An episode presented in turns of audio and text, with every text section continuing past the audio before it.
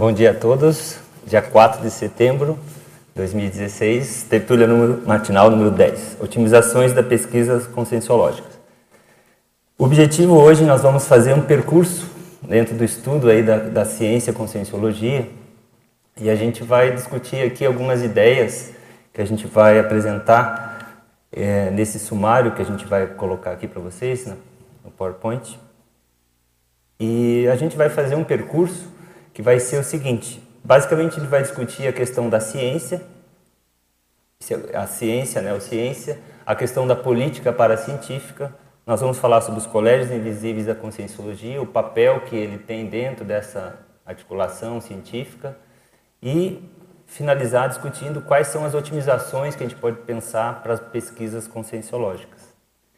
É, a primeira questão que eu gostaria de refletir com vocês diz respeito ao nosso movimento de conscienciologia. A conscienciologia é uma ciência? Essa é uma questão para a gente refletir. Então, o que, que a gente ouve falar, o que, que a gente vê discutir, sendo discutido aí? De fora, quem olha de fora fala que não é. Nós aqui dentro é, trabalhamos com a hipótese de que é uma ciência, é uma, uma abordagem científica. E a gente tem aí algumas discussões, e é uma discussão que gera em torno de metodologias, em torno de como fazer essa pesquisa. E esse assunto, a gente vai encontrar uma, uma referência que eu achei muito interessante trazer aqui para introduzir esse assunto, que foi como que nos 700 experimentos foi apresentada essa ideia da gente pensar é, como que é a conscienciologia, em que momento que surge a conscienciologia. Então, não sei se vocês lembram que existe um capítulo que fala sobre as vertentes do conhecimento da consciência, as vertentes do conhecimento humano. Então, existem várias vertentes, começando pela vertente do conhecimento comum. Né? A gente vai fazer uma discussão já no geral, mas essa seria uma vertente que existe e a gente vai discutir por que, que essa vertente é importante a questão do, da religiosidade como uma vertente de conhecimento. Né? Todos os conhecimentos passados, as tradições religiosas desde a antiguidade, e isso parece ter sido um dos primeiros movimentos é, das, dos seres humanos, das consciências. Né? Também tem a questão da filosofia. A filosofia se apresenta como um movimento, como uma, uma vertente de conhecimento já na antiguidade, e refletindo já algumas reflexões sobre então o conhecimento humano. E aí vai evoluindo e chega num ponto que tem as ideologias, as ideologias políticas mais detalhadamente, e aí eu queria refletir com vocês por que essas correntes se apresentam, até o Valdo reforça nesse, nesse capítulo a importância das ideologias políticas. Não só as ideologias, mas as ideologias políticas, os movimentos que existem é, que geram certas tendências. Né? E chegando aí, depois desses processos, aparece dentro do conhecimento humano, isso já mais recente, essa questão científica, a ciência convencional. A ciência convencional tem aí uma história mais recente, né? mas a gente pode, olhando retrospectivamente, esse espírito científico a gente pode encontrar desde que o ser humano começou a se questionar a respeito do do conhecimento. Então a gente chega ali num ponto também que o, a conscienciologia vem se apresentar com uma novidade nesse cenário, que seria a questão da vivência interdimensional. Então aí aparece que tem uma, um, um, um grande diferencial que a gente traz para a discussão. E aí eu queria discutir com vocês exatamente essa, essa questão. Essa vivência interdimensional, que é a síntese e que é apresentado para a gente que como a nossa é, capacidade de aproveitar o que é de melhor dessas outras vertentes do conhecimento. Então isso a conscienciologia traz um desafio que ela não é uma ciência convencional, a gente já fala isso, porque ela transcendeu a ciência convencional. Ela foi além desse ponto. E aí eu queria debater com vocês, então na nossa proposta aqui, vocês quiserem interagir agora, nesse momento, eu vou abrir alguns momentos para a gente interagir. E esse é o momento que eu queria discutir com vocês. O que vocês acham que é interessante nessas outras vertentes do conhecimento? para que a gente aproveite de cada uma delas o que elas, cada uma dessas vertentes tem de bom. O que, que tem de bom? Aí, se vocês quiserem anotar, tem aqui o microfone, mas se vocês quiserem contribuir, é, a pergunta é: o que, que tem de bom? A proposta da conscienciologia, para ficar clara a pergunta, a proposta da conscienciologia não é ser uma coisa destacada dessas vertentes anteriores, é ser uma síntese ou um aproveitamento do que há de melhor nessas outras vertentes. Então a minha pergunta é: o que, que tem de bom nas outras para aproveitar? Olha, Roberto, é, a minha contribuição é a seguinte: no meu entendimento, eu, eu, eu vejo parecido com você. Eu, eu, acho que tudo é muito aproveitável que, que, a gente chegou através dessas linhas de conhecimento, a gente chegou até hoje, e eu não vejo realmente o paradigma consciencial como uma, um paradigma separado, mas sim como uma ampliação, uma extensão, um pouquinho um escopo maior, aumentando em cima do, dessas linhas de Perfeito. paradigmas anteriores. Mas você enxerga alguma coisa de bom em alguma dessas linhas específicas que a gente falou? Eu acho que foi uma evolução. Obviamente, eu acho melhor a ciência convencional pela, pela, uhum. pelo método, pela, pela premissa da refutabilidade, mas a gente eu acho que essa, essa ideia é boa, porque a ciência convencional a gente sabe que a refutabilidade é uma coisa boa da ciência convencional que foi, eu acho que é uma coisa que a gente aproveita bastante Sim. na conscienciologia. Eu acho que um, um, ponto forte de todas elas é a questão da cultura, né, do acúmulo uh, e de, de, critérios, né, de racionalidade e não simplesmente uma algo só empírico ou só uh, uma crença, né? O caminho uhum. gradual para a descrença e para a racionalidade. Uhum, perfeito. Acho que a ciência, mais do que todas elas, criou essa essa permissão, essa possibilidade de descrença, vamos dizer assim, né, pela refutação. Sim.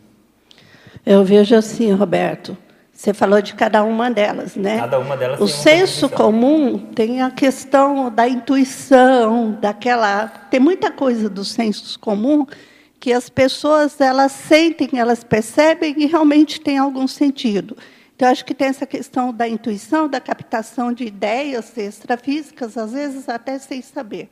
Uhum. Mas pegando isso é importante. Você acha do senso como isso? Tá. A questão da religiosidade tem algumas coisas que a religião ela bate ali nas, né, na multidimensionalidade, só que sem racionalidade nenhuma.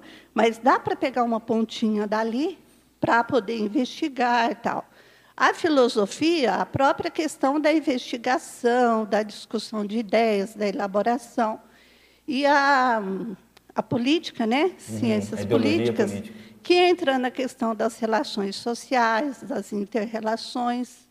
E que mais que você tinha colocado? E a ciência, e a claro, ciência. né? E a ciência que entra toda a questão da experimentação, da verificação, da, e todos os princípios essenciais da ciência. Uhum.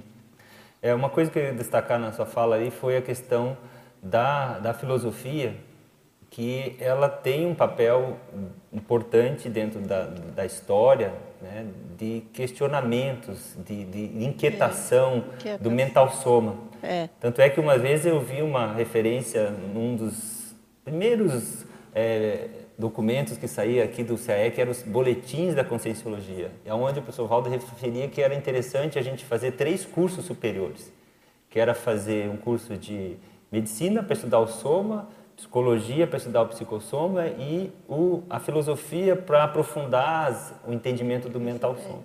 Então a filosofia tem um papel histórico nessas reflexões, inquietações humanas e questionamentos que nem sempre aí vem um ponto fraco dela, nem sempre ela vai para a prática, mas uhum. ela faz uma reflexão. E essa reflexão é o ponto forte da filosofia, é. né? E na questão religiosa, é, tem algo mais específico? Alguém quer lembrar o que, é mais específico da religião que vale a pena? A multi, é, assistência, é, assistência, multidimensionalidade, o que mais? Ah? O religar, eu, é bem lembrado.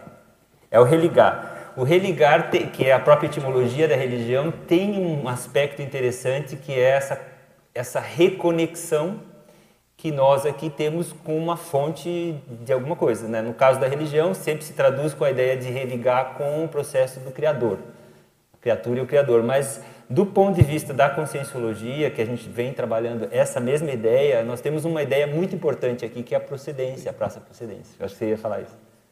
Então, essa ideia é importante a gente pensar que ela é importante para os nossos processos. Né? Curso intermissivo é algo importante para nossas ideias. A procedência, para a procedência. Então, essa ideia é válida, ela é uma ideia válida. Claro que no, em cada uma delas você vai ver a limitação, né, no caso. E na ideologia, e na ideologia existe uma outra questão que eu acho que vale a pena explorar, que é a questão das ideias que criaram, vamos dizer assim, um processo de, é, vamos dizer assim, linhas de pensamento que criaram ao longo da história correntes de pensamento e que essas correntes de pensamento geraram movimentos porque toda ideologia tem um aspecto básico, toda ideologia ela tem uma meta e procura um meio de conseguir aquilo. Certo? Essa é uma, é, todas as ideologias são analisadas dessa forma. O que, que ela tem como objetivo de sociedade ou de objetivo a ser alcançado por aquela ideologia e qual é o meio que nós vamos conseguir chegar lá. E isso gerou, ao longo da história, uma série de problemas, mas de movimentos também. E esses movimentos em torno de algum objetivo e o método é algo que se pode aproveitar e a gente aproveita isso. Ulisses? É, é, essa maneira de pensar que você está falando, Roberto, não sei, veja se é mais ou menos isso também.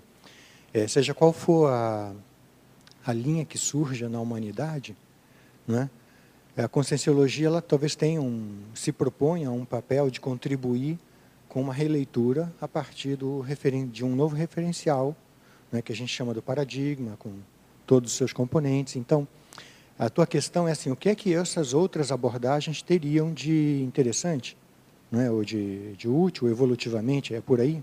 É por aí. Então, veja, é, se surgiu da humanidade, é porque tem alguma razão de ser, né? ou uhum. para atrapalhar, ou para ajudar.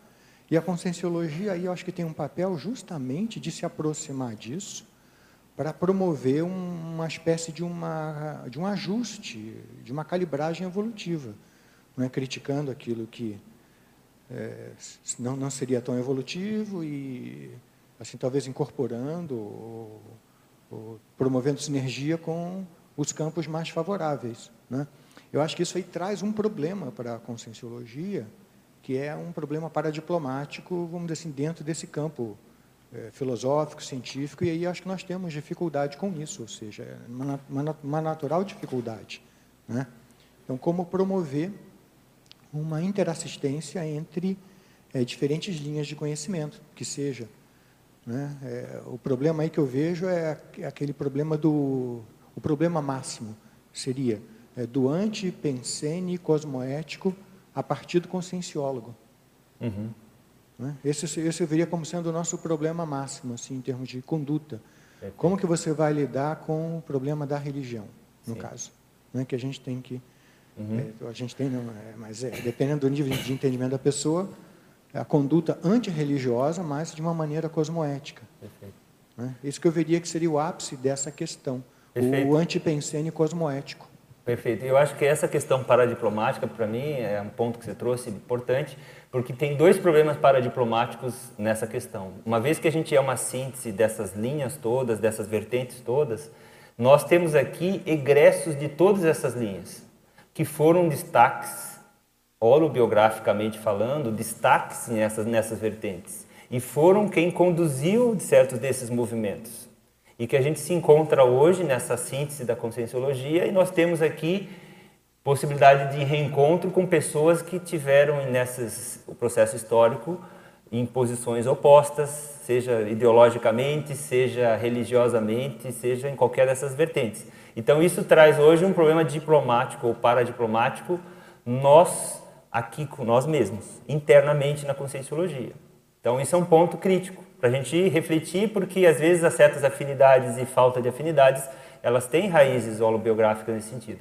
Mas tem um problema que você trouxe, que aí é o outro problema paradiplomático, é como nós vamos lidar com essas outras instâncias que ainda existem, né? A religião existe. Você tem feito um trabalho que eu sei de, de, de trabalhar esse processo ecumenismo, né? O ecumenismo das religiões, as visões, Isso é muito teórico, na realidade. Na prática não existe muito, as, as religiões são separadas. E nós temos uma posição, a que você trouxe, que é anti-religião. Apesar de que a gente reconhece alguns pontos, né, como a gente estava falando antes, que alguma coisa da religião dá para aproveitar, essa ideia de procedência, porque algumas vertentes não reconhecem essa ideia de ter uma anterioridade. Então a gente tem um problema diplomático de como fazer esse trabalho de, de assistência ou de relacionamento com as outras linhas. A própria ciência a gente tem uma dificuldade de se relacionar nesse sentido, porque a gente tem que dar o contra em algumas coisas da ciência. A gente precisa questionar os métodos. Nós estávamos falando aqui um pouco antes que nós temos que pensar nos métodos da conscienciologia, publicar alguma coisa para poder fazer uma aproximação da ciência. Talvez seja uma estratégia, né? Estava falando com o Alexandre sobre isso. Então a gente tem alguma coisa para fazer nesse sentido. Como se relacionar com a política? Porque as ideologias políticas, nós estamos em período eleitoral, nós temos um, tivemos num, num final de semana uma discussão sobre a questão política. Nós também precisamos ter um, uma clareza do qual é o nosso movimento. O que, que nós fazemos? Nós fazemos uma política evolutiva. Nós, pensando assim em termos político, político é tudo aquilo que leva a um movimento. Sabe aquela história, vem para a caixa você também, que tinha uma propaganda lá? Então, esse, a política é tudo que ó, vem por esse caminho, porque é assim que nós vamos chegar em algum lugar. E nós temos um caminho a chegar, nós temos uma proposta política evolutiva. Ó, caminho da evolução, serenismo, nós temos algumas ideias políticas, vamos dizer assim, nesse sentido. Então a gente tem relacionamento. Então, aqui nessa questão, voltando então ao slide, a, a pergunta é que a conscienciologia vai ser uma síntese disso. Ela vai aproveitar, cada um vai criar, como se diz, existe um termo que eu achei eh, nessa, nessa revisão desse assunto, que é um código pessoal de princípios. Princípios que a gente extraiu no percurso evolutivo, passando por, essas, por esses chamados subcursos evolutivos. Cada uma dessas etapas humanas, a religião é um subcurso, ou um curso primário, um curso inicial. Depois a gente passa por, pela, pelas ideologias, a gente passa pela filosofia, e cada um desses subcursos a gente foi criando alguns conjuntos de princípios. Nós, na realidade, fazemos essa síntese. A conscienciologia faz a síntese, não talvez como a própria ciência, mas cada um individualmente é uma síntese disso. Então a gente faz a pergunta aqui para vocês refletirem é a seguinte: qual é a vertente predominante em cada um de vocês? Porque essa resposta vai ajudar vocês a saberem qual é o, a ênfase nas reciclagens necessárias para ser um conscienciólogo melhor ou mais up to date ou mais maduro conscienciologicamente falando. Então a gente tem ali, ó, conforme a vertente da pessoa ela é muito da filosofia, ela é muito teórica. Ela vai precisar investir um pouco mais no empirismo, na prática, na ciência aplicada, vamos dizer assim. Se a pessoa é muito religiosa, ela precisa abrir um pouco mão de alguns traços. Então isso é interessante nesse ponto. Então a ideia é que então, indo adiante, a gente vai ver que existe na proposta da conscienciologia ser uma neociência. Esse neo tem um sentido de não ser só mais uma nova ciência, é, é mais do que isso. Talvez a palavra que a gente use um pouco mais é, forte seria para ciência, mas ela é uma, uma palavra que às vezes dá o sentido de ser para, é, para, vamos dizer assim, na ciência convencional, o para quer dizer ao lado, assim, à margem. Né? Uma coisa que está assim, isso é para a ciência, é tipo, está à margem. Nós usamos o, o prefixo para no sentido que vem depois, vem além, mais avançado. Nós somos uma para-ciência, nós somos a, a, ciência das ciências. Esse é um termo complexo, né? porque essa frase, né? mas nós podemos dizer isso, porque nós estudamos a, o pesquisador, o cientista. Então, isso aí traz uma questão. O que a gente quer falar para vocês agora, nesse, nesse outro ponto aqui, é que essa ciência tem então um percurso do ponto de vista de estruturação científica e na estruturação científica as ciências vão fazendo um processo de mudança de paradigmas ou mudança de modelos eh, metafísicos que estão por trás assim do, da forma de se pensar a ciência. Então ali eu coloquei para vocês três modelos ou três paradigmas, né? paradigma cartesiano, newtoniano, que eu ouvi pela primeira vez num P1, que eu era na época da, que a gente fazia o P1, a gente falava, a gente via essa fala, né, o modelo newtoniano, cartesiano, materialista, e a gente, né, recebia aquela informação, isso aí não é bom. Né? É, é muito materialista e, e, e esse modelo, ele é vigente, a nossa vida é material. Nós somos ainda, vivemos nesse modelo. E muitas coisas ele explica. Só que, na realidade, a gente acabou evoluindo e a gente chegou, a gente recebeu, eu, todos nós aqui, o professor Valdo apresentou o paradigma consciencial como o contraponto já avançado, a última linha de frente do para superar esse paradigma mecanicista cartesiano. E eu pergunto para vocês se algum de vocês aqui estudou ou leu alguma coisa sobre um paradigma intermediário que a própria ciência está dando os seus pulinhos, vamos dizer assim, os seus avanços, que é o paradigma sistêmico. Alguém de vocês já teve contato com esse paradigma? Quer comentar alguém? Por que, que o professor Valdo pulou esse paradigma? Ele não falou desse. Eu até dei uma revisada no, na, na bibliomática, enciclomática, ele fala no Homo sapiens reurbanizado, uma linha sobre o paradigma sistêmico. Não é minha, área, não sei se é o mesmo que a psicologia sistêmica usa e algumas outras, de, que realmente você vê que é uma, tenta levar assim, para os campos ou para as interações, campos quânticos, algumas coisas não muito palpáveis, assim, uma, não tem uma, uma, eu acho que talvez não tenha um corpus tão definido e aí acaba caindo não sei se é nessa mesma linha o paradigma sistêmico. É por, é aí, é por aí, é, eu concordo que é intermediário, mas eu acho que é um pouco fica um pouco abstrato, meio ele, sem fundamentação e acaba é, perde um pouco a sustentação, se for nessa Ele faz aquela transição, por exemplo, dos pressupostos ali do paradigma, que é o, a, a, vamos dizer assim a, a, a simplicidade dos, quando você faz o processo reducionista que é uma das coisas fortes do paradigma cartesiano, que é reduzir tudo, estudar pequenininho para a gente poder entender os, as, os detalhes. Então esse modelo tinha como aquela ideia como se fosse um relógio, você desmonta e vê as peças e aí você entende como funciona. Então eles achavam que todo o universo é como se fosse uma máquina, então a gente fazer essa redução e estudar os detalhes, a gente vai entender. Então a gente vai ver de uma maneira mais simples. Essa foi a ciência toda, muitas coisas são feitas assim. Então, a simplicidade, a, a, estabilidade desse mundo tem esse outro ponto, e também a questão da, da, objetividade que você consegue com esse método. Então, esse, esse paradigma ele foi importante para isso. Quando esse paradigma começou já a dar sinal de que não estava funcionando, a própria ciência está criando alternativas. Então, existe então algumas, até tem uma, uma pessoa, quem quiser ter uma ideia, tem uma pesquisadora, que é essa Maria José Esteves de Vasconcelos, que ela fala do pensamento sistêmico. E ele coloca aqui como um novo paradigma da ciência.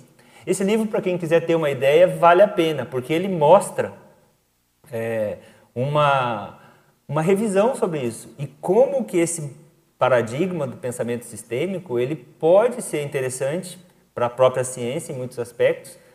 E ele traz então, um, ela traz aqui uma, uma síntese mostrando tudo isso. E basicamente vai mostrar que essa ideia de pensamento complexo que a gente vê do Edgar Morin, que outros pesquisadores falam, que a gente tem aí como são considerados importantes, eles falam exatamente que as coisas não são simples. Existem as interações dessas partes. E isso que você falou, Alexandre, é exatamente isso, é essa questão das interações. E não só as partes são importantes, as conexões das coisas. A intersubjetividade em vez da objetividade. E aí a gente começa a ver, então, intersubjetividade é uma coisa que nós usamos aqui na conscienciologia muito para fundamentar uma série de pesquisas que a gente vai fazer. Porque a gente fala da gente fazer, eu me pesquiso, você se pesquisa, ele se pesquisa. Nós sentamos e discutimos o que nós achamos. E fazemos um processo intersubjetivo. Entende? Então, esse é uma coisa, e aí assim vai. Tem outras questões que o paradigma da complexidade. Hoje em dia, eu tenho estudado essa área na própria medicina. Tem esse pesquisador aqui chamado Fritjof Capra. Alguém já leu algum livro dele, do Capra? O Capra é um bom. Hã? Da física quântica, o tal da física. Tem, ele fala também o, o tal, o ponto de mutação. E esse livro aqui é um dos últimos que ele escreve aqui sobre a visão sistêmica da vida. Ele saiu da física E ele começou a é, pesquisar exatamente as filosofias orientais, lá o taoísmo e os, os, os, conhecimentos antigos, e foi encontrar algumas, algumas evidências correlacionadas com a própria física, com os temas da física. Então ele fez uma mudança dele e ele passou a ser um divulgador de ciência dessa visão nova desse paradigma sistêmico. E aí a gente começa a ver que eles nessa abordagem tem um grande papel. Eu estava comentando aqui, na própria medicina, qual é o problema que a gente tem hoje com a visão convencional da medicina? A medicina é muito baseada no paradigma cartesiano, né, newtoniano, materialista, onde as pessoas são vistas só como corpos e que os médicos vão fazer um processo de intervenção nesse corpo é, e o paciente, a pessoa é passiva, paciente. E isso gera, claro, uma série de tecnologias para fazer esses procedimentos, uma série de recursos vão são usados economicamente, né? Por exemplo, remédios, existe uma indústria muito grande.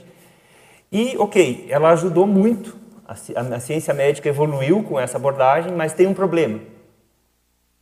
É que esses problemas que ela resolve são os problemas mais comuns, que são as infecções, as doenças infecciosas, ele resolve problemas como problemas físicos, cirúrgicos, e ok, muita solução para isso.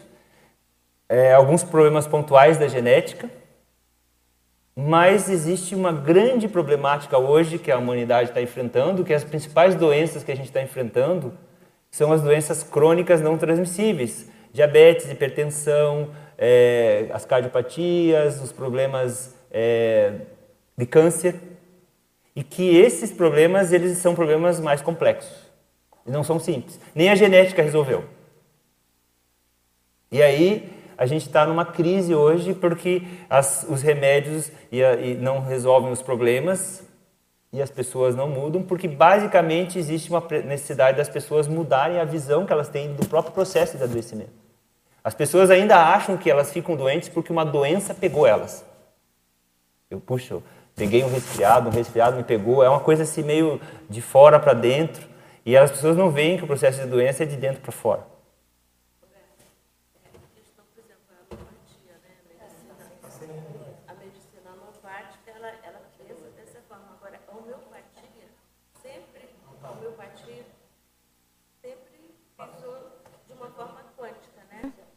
sempre é, a, a questão do, de que a doença do caráter, a doença né, que faz, faz a questão da psoríase, do, do, dos miasmas, né, de tudo isso que cada persona traz, por isso que a gente estuda em homeopatia a personalidade homeopática, porque uhum. ela é complexa com tudo que ela vem trazendo, né?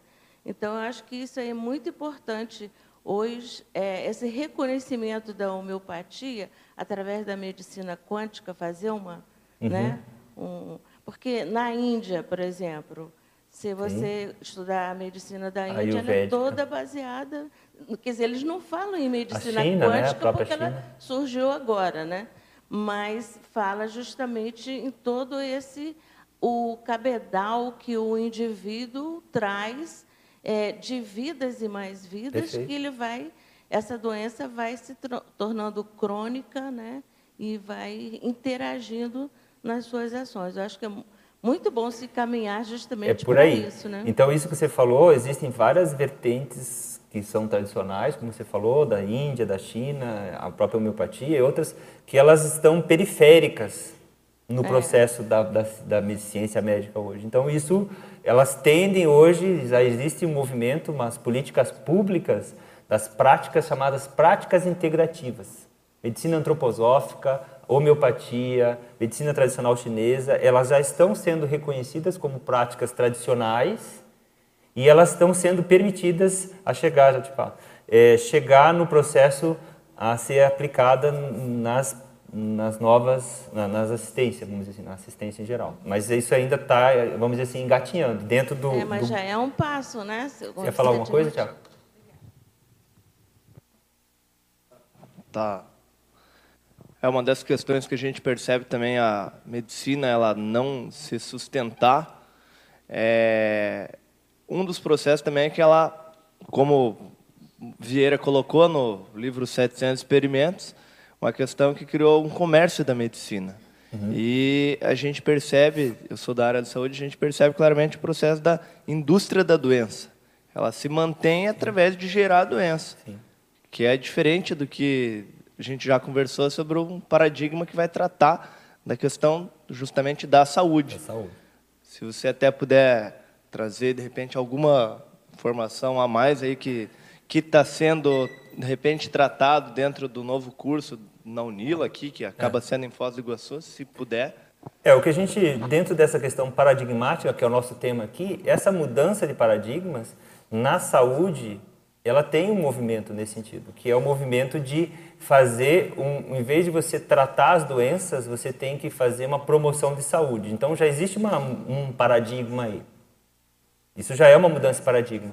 E eu, nessa, nesses últimos dois anos, pesquisando esse assunto, a gente encontrou, para vocês terem uma ideia, uma palavra, eu estou formado desde 1994, então são é, 20, 22 anos. Eu nunca tinha ouvido falar, até dois anos, da palavra salutogênese. A geração de saúde. Tem a patogênese, gera patologias, e existe a salutogênese. Então isso é um paradigma. Você pensar que as pessoas geram saúde. E aí você pode ter uma série de condições a serem feitas nesse sentido, que os profissionais de saúde, realmente não são profissionais da doença, como eu estava falando, da indústria da doença, eles podem otimizar muito essa condição. Um dos tópicos finais que a gente vai falar aqui, exatamente nas otimizações das pesquisas conscienciológicas, diz respeito a isso. Então eu vou voltar nesse ponto mais adiante. Então, agora, para a gente continuar, a ideia é vocês entenderem: existe um paradigma que eu estava falando, eu comecei a falar isso a partir da tentativa de superação do paradigma materialista, mecanicista, é, pelo paradigma sistêmico da própria ciência. E aí eu estava falando para vocês, por que, que a conscienciologia não se ateve muito a estudar o paradigma sistêmico? Claro que a gente está permeado de várias coisas sistêmicas. Nós somos permeados de várias coisas sistêmicas. A própria ideia né, da, da, evolução, como né, os, os, ciclos, a multiexistencialidade, ela tem essa visão sistêmica. Desculpa sem querer interromper, mas no caso do, do, do, Valdo, eu acho que ele tinha um pouco da preocupação no início do trabalho dele do, com o misticismo, a mistificação, talvez que ele via alguma relação com a. Eu acho que pode ser uma preocupação. Será que é? Eu, eu tinha uma outra hipótese.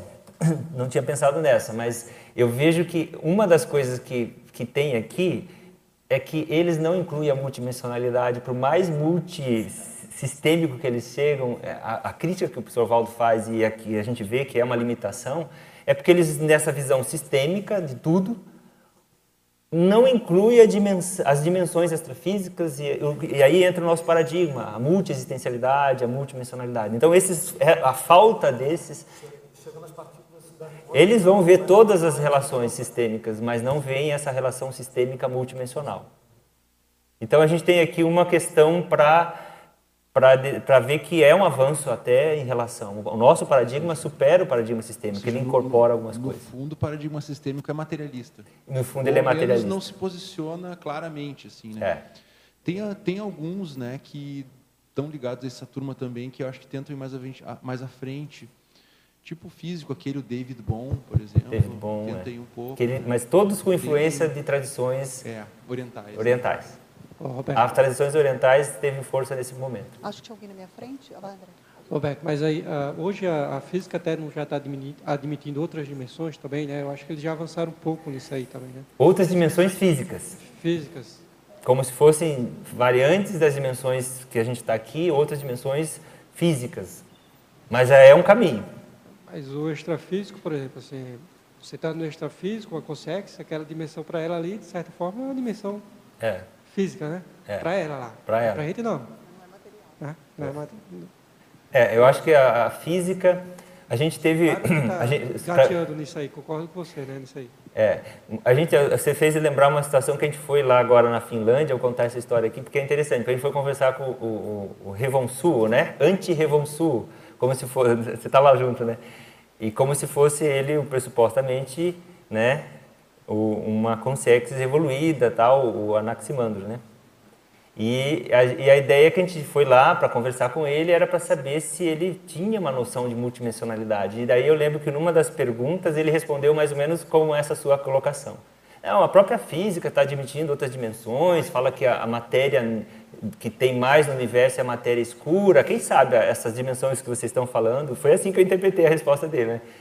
Está nessa questão aí, desse, dessa matéria escura que ninguém percebe ainda. Foi assim que ele nos respondeu. Então foi esse um, ao menos um atenuante, né, que é que ele é projetor. Que ele é projetor. A então, experiência dele começa isso, com a projeção. Inclusive, ele, ele, é, o que motivou ele a estudar a consciência foi isso. Tem uhum. a tese dele, né, tem uma introduçãozinha na tese dele que ele abre isso. Ele fala, né, ele teve criança, experiência projetiva. Ele te, teve né, experiências assim que ele diz que é um sonho lúcido. É um ele sonho usa um termo que ele não vai ter problema na comunidade científica, mas toda a teoria que ele desenvolve, a impressão que dá é que ele está tentando puxar o paradigma nessa direção, assim, né? uhum. lá de dentro. É Exatamente.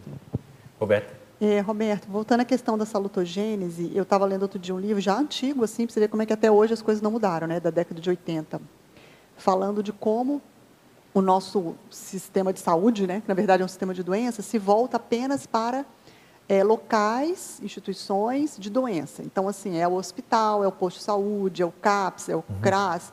Então, é, a vida da pessoa, quando ela tem algum problema, ela vai nesses lugares. E aí tudo é focado na doença e no, e no doente. Uhum. E sendo que, se você for ver em muitos casos, o, a origem né, daquele problema que a pessoa está é, tá lá no ambiente onde ela vive. Sim. É no bairro insalubre, é na família des, é, desestruturada, é numa coisa genética. Aí, no nosso caso, a gente vai expandir lá para a questão de múltiplas vidas que a pessoa traz e tudo. Como que você vê, então, o estudo no caso da saúde, como é que a gente pode, você fala de saúde integrativa, né? Mas mesmo que a gente crie um centro de saúde integrativa, ainda é separado da vida real da pessoa, da vida cotidiana da pessoa, porque ela vai lá, tem um atendimento. Pode ser o melhor atendimento do mundo e papapá. Mesmo aqui, a pessoa vem aqui, né, você é que uhum. recebe as melhores energias do mundo e tal. Aí ela volta para o ambiente uhum. dela.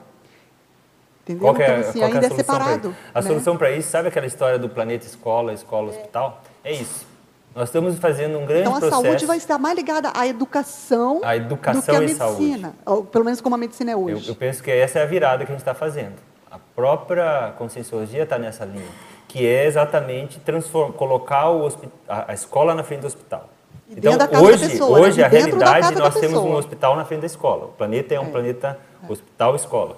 O trabalho nosso é fazer isso ser escola-hospital. Não vai deixar de ser hospital, Sim. vai ser escola. Mas essa virada passa por essa mudança. Mas a escola também, assim, a gente vai lá nas escolas, aí as escolas, por exemplo, aqui em Foz, até relativamente estruturadas, as escolas municipais, a criança vai lá, ela tem merenda, ela tem professor razoável, tem um ambiente limpo, bonito, com ar-condicionado.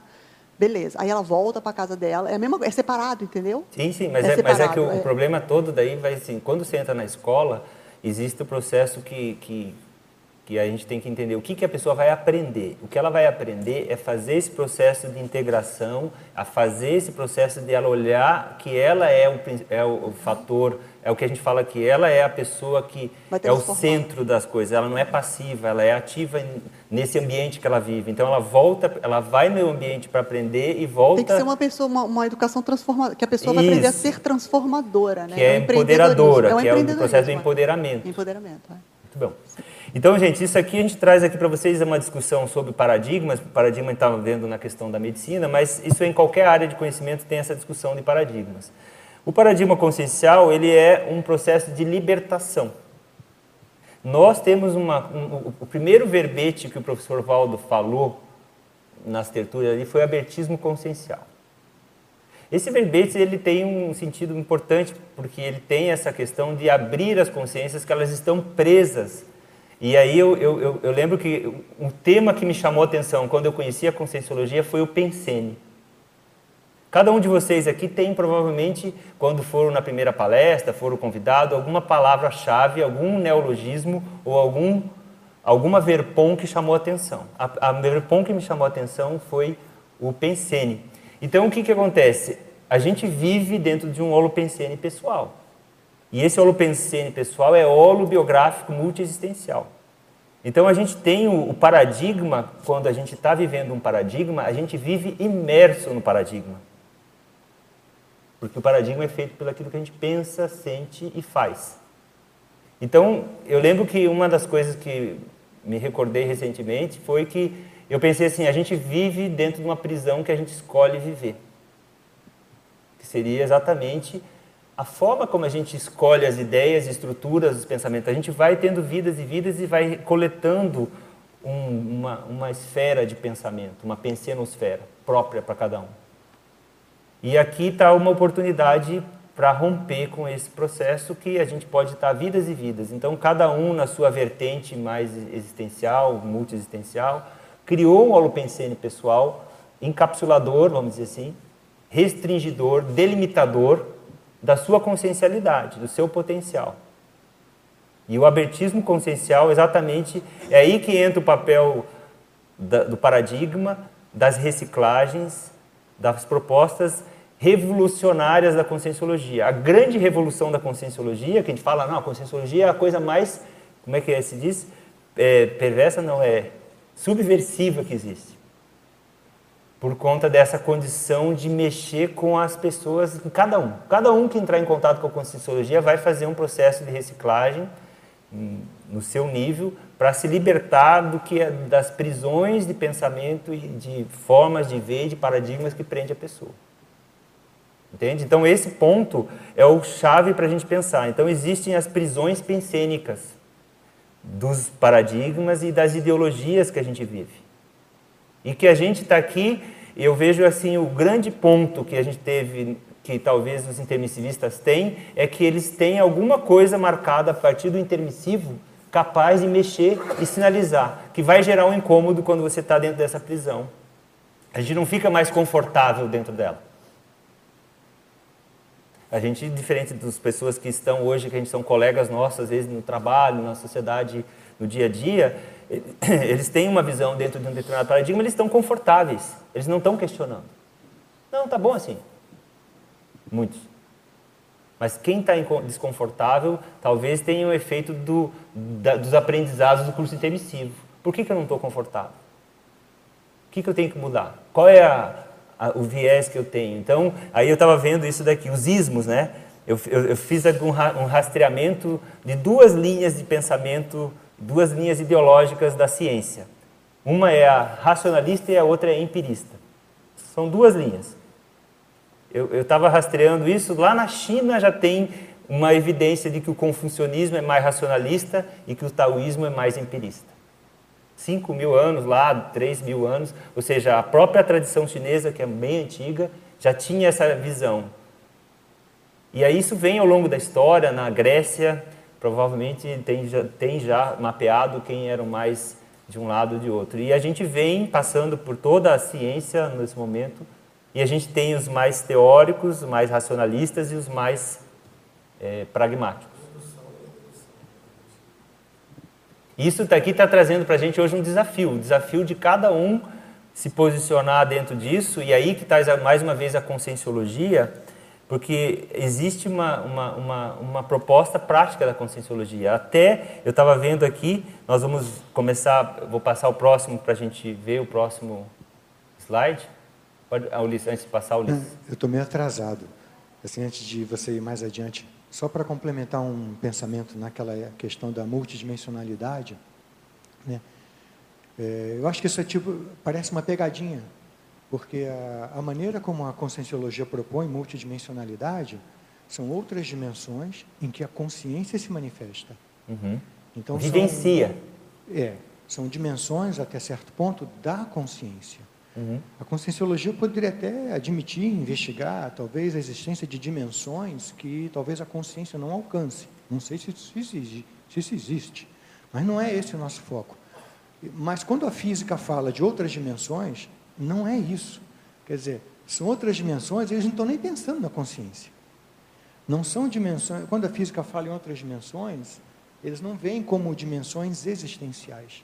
Eu acho que aí tem uma diferença. Sim de pensar em outras dimensões. Quer dizer, a conscienciologia ela pensa em outras dimensões existenciais. existenciais. Isso é bem diferente.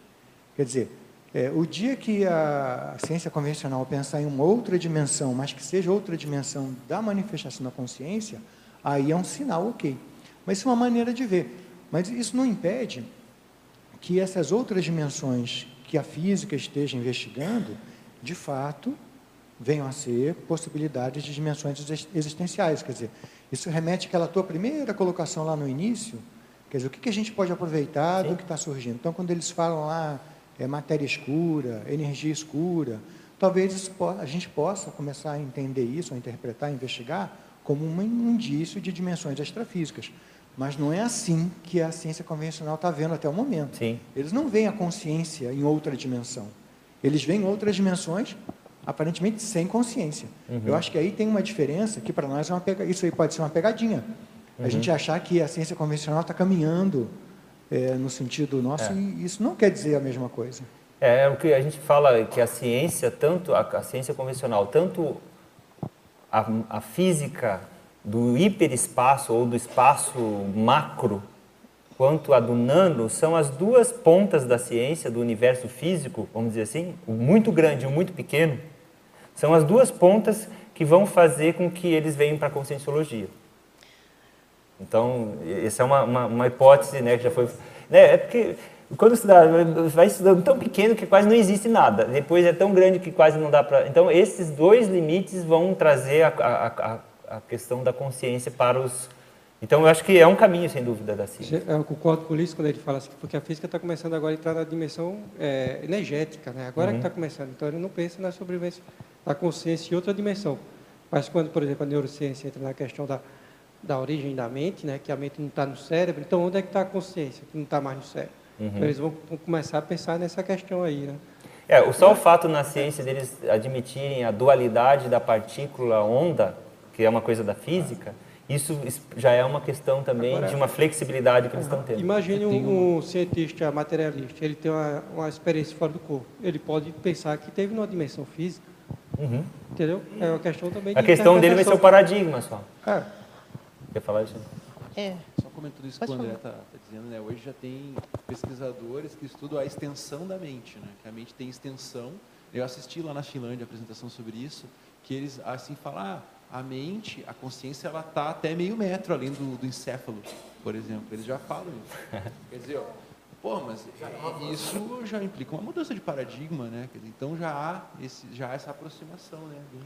É, só para a gente fechar esse assunto, assim, no caso, né? Vamos verificar se tem mais alguém que tem outra ideia.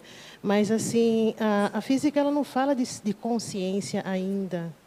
Né? Ah, Para ela, toda a pesquisa é feita a partir do ser humano. Uhum. E ela própria admite que assim, o corpo humano ele não está capacitado para enxergar todas as, as, as, radiações que existem naquele espectro eletromagnético. Uhum. Então, o ser humano só consegue enxergar um trechinho. Então, a nossa ciência é feita com base em parte daquilo que o corpo permite que a gente veja. É. É aí que então veio toda a tecnologia para expandir esses horizontes, né? Os, os, dos cinco sentidos, porque realmente ele é um delimitador. O que dá para dizer é que eles estão avançando até onde Einstein chegou, que ele colocou tudo é energia. Uhum. Então você pode até pegar pessoas matéria, sérias aí energia, da energia, pessoas sérias que estão estudando um pouco mais, seja na questão quântica, né, quando não estão é, mistificando, quando não estão misturando várias coisas, mas quando tem pessoas sérias eles estão chegando até Einstein chegou. É. Eles vão dizer tudo é energia. A consciência é. seria uma manifestação da energia. Então uhum. ainda está quando se coloca a questão da consciência como as duas consciência e energia como as do, dois elementos únicos, vamos dizer até agora, né? Pelo menos a, a gente uhum. na conscienciologia chega que até o momento é único isso. Uhum. E quando se coloca isso, já vira um, um outro. É, mas você sabe que. Eles não, não conseguem entrar muito ainda. Você sabe, Tiago, que essa questão do, de, de, admitir que é energia e consciência, isso é da conscienciologia, e isso é chamado na, na filosofia da ciência dualismo. Que a consciência que todo mundo reconhece, que a gente pensa, todo mundo que é cientista sabe, não, eu estou pensando, eu estou tendo consciência, eles têm essa noção da existência de algo que é o fenômeno da consciência, de várias formas. Mas a maior parte dos cientistas, eles são monistas, eles acham que a consciência é um produto, um fenômeno, epifenômeno do cérebro. O cérebro fazendo as sinapses químicas, elétricas, hoje já tem até eh, hipóteses quânticas. O fenômeno que surge, é um epifenômeno, é a consciência. Na hora que morre o cérebro, desaparece. Então, é, é monista, não é dualista. Nós da conscienciologia dualistas. Eles acham que isso não é ciência. Dualismo não é ciência. A grande debate é isso. Porque você consegue deduzir tudo de uma coisa só, né? É. Tipo, só da matéria ou só da energia, você tenta tirar tudo daquilo. Ou o contrário, por exemplo, você tem os espiritualistas como indianos, a gente viu aquele povo, eles são monistas e idealistas. Que são do lado espírito, só existe a consciência. É uma derivação da consciência, digamos assim. Isso é um monista São ah, dois extremos. idealista, chama idealismo absoluto, né? E a nossa posição é a mais difícil que ninguém quer estar. Ninguém quer estar na nossa Porque posição o porque que nós é a consciência, se não é matéria, o que é? Porque é difícil de conceber. O que, que é? Sabe, porque tem um princípio muito lógico. que é. Quer ver? Ó, se eu sou uma, uma estrutura física, eu toco nesse microfone, obviamente eu tenho uma estrutura física que faz mexer esse, esse microfone. Então, isso do ponto de vista lógico, uma substância interfere na outra. Agora, se eu sou uma substância imaterial, que, que é a minha consciência, como que eu mexo no meu corpo que é material?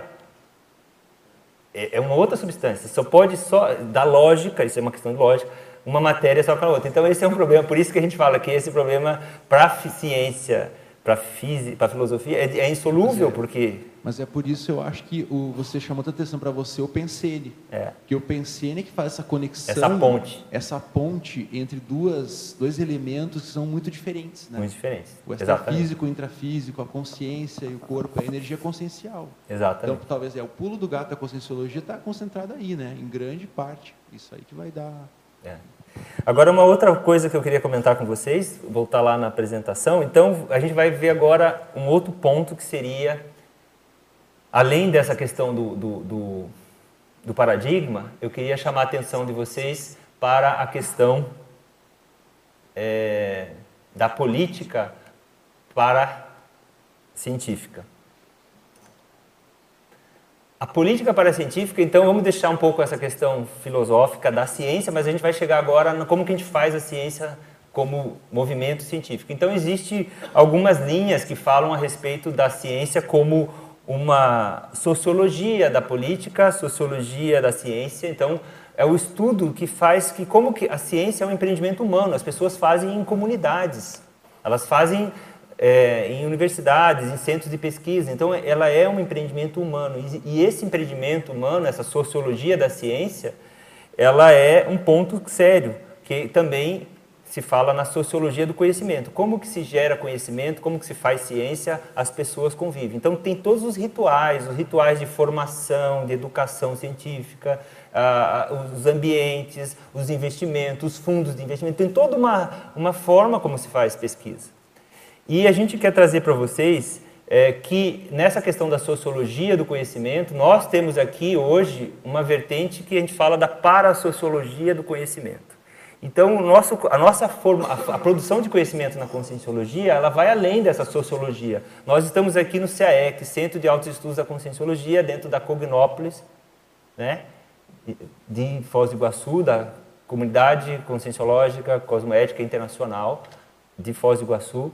E a gente está aqui num ambiente físico, uma sociologia. Nós estamos fazendo uma sociologia do conhecimento científico, da conscienciologia. Mas existe no nosso paradigma a participação das consciex nesse processo. Cada um aqui fazendo as suas pesquisas com os seus amparadores está dentro desse processo parasociológico. E é isso uma coisa importante, que é que na ciência convencional não é levado em consideração, mas provavelmente muitos cientistas estão fazendo ciência com amparo, com apoio de pesquisadores extrafísicos, amparadores extrafísicos, porque a ciência, gente, toda a ciência a princípio existe para gerar o bem-estar e a qualidade de vida das pessoas. Só que isso tem sido questionado. E esse questionamento tem sido questionado. Tem uma pessoa que tem uma frase, que é o Francis Bacon, que está ali, que ele comenta que a ciência, é, o, a ciência, o conhecimento é poder. Francis Bacon é um, é um desses que está no, lado empirista, que fala que o conhecimento é poder. Ele valorizou. E isso criou-se na sociedade. Existe um livro que é bem interessante de estudar, que esse livro aqui, ó, chama História, uma breve história da humanidade, mas aqui no esse é de Portugal, mas é o Sapiens que está por aí. Vocês viram esse livro? Sapiens. É um best-seller. Esse livro aqui, ele traz uma, uma, uma, uma informação muito interessante, que ele trata a revolução científica, que ocorreu em torno da a partir da, da Renascença, que a revolução científica foi, na realidade, a descoberta da ignorância. Interessante, né? O ser humano, nessa altura, descobriu a ignorância. Mas é mais ou menos naquela linha de Sócrates, eu sei que nada sei, né? Mas é, é, a ideia é a seguinte: até então, as pessoas tinham dois tipos de ignorância.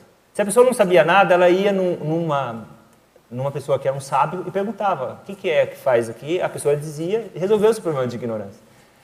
Ou então, os conhecimentos eram, eram preservados de uma maneira tão tradicional que se permitia que aquilo que for que não está explicado é irrelevante. Essa ignorância não tem problema.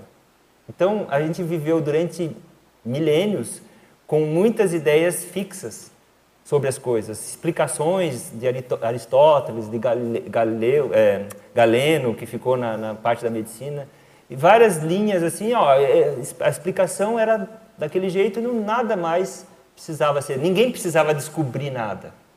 A partir dessa época da Renascença, há uma nova forma de questionamento.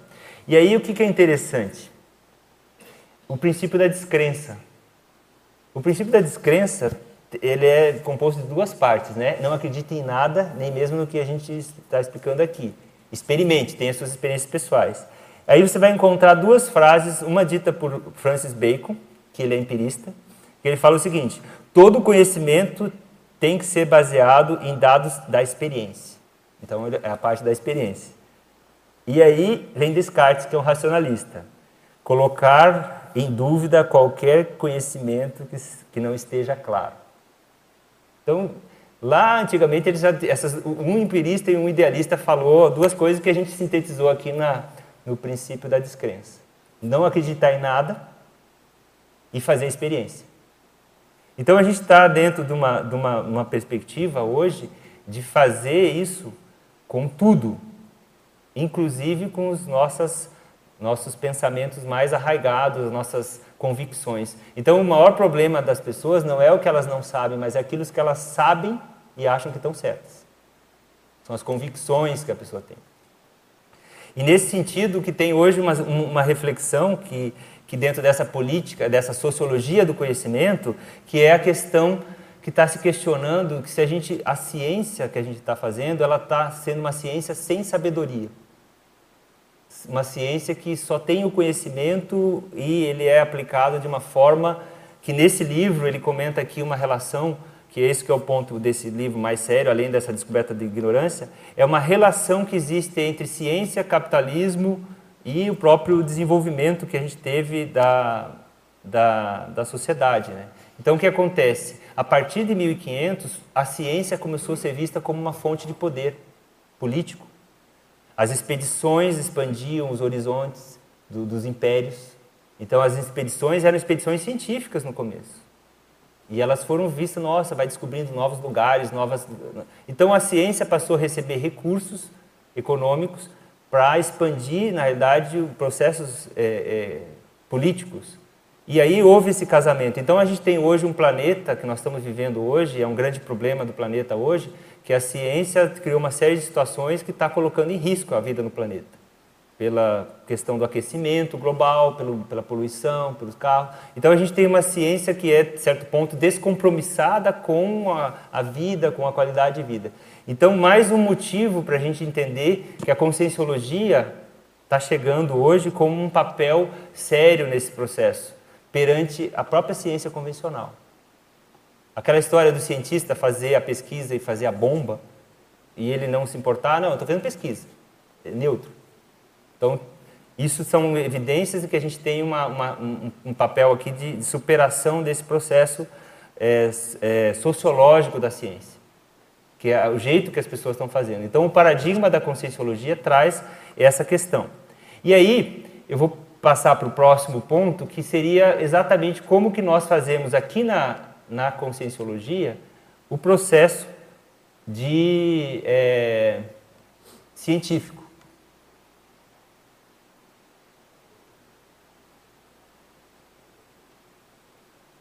Então a gente tem aqui na conscienciologia um processo que eu queria resumir naquele quadro ali.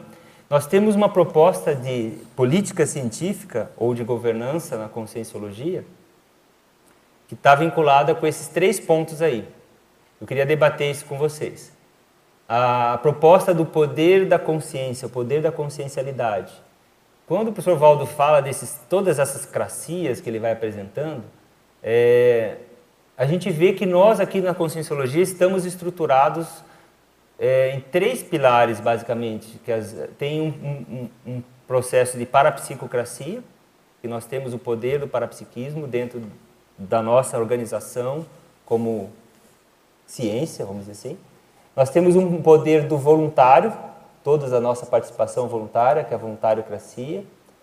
E tem o poder dessa questão científica mesmo, né? da, da ciência, da, da, da cienciocracia, da, do conhecimento que a gente coloca sempre à frente de várias frentes da conscienciologia.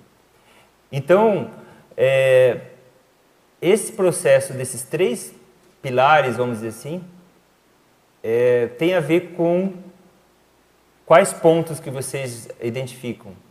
Por exemplo, a tridotação. Como é que vocês enxergam a tridotação que é falada na conscienciologia, que é a prioridade para os nossos investimentos? Alguém lembra da tridotação? Tradicionalmente, comunicação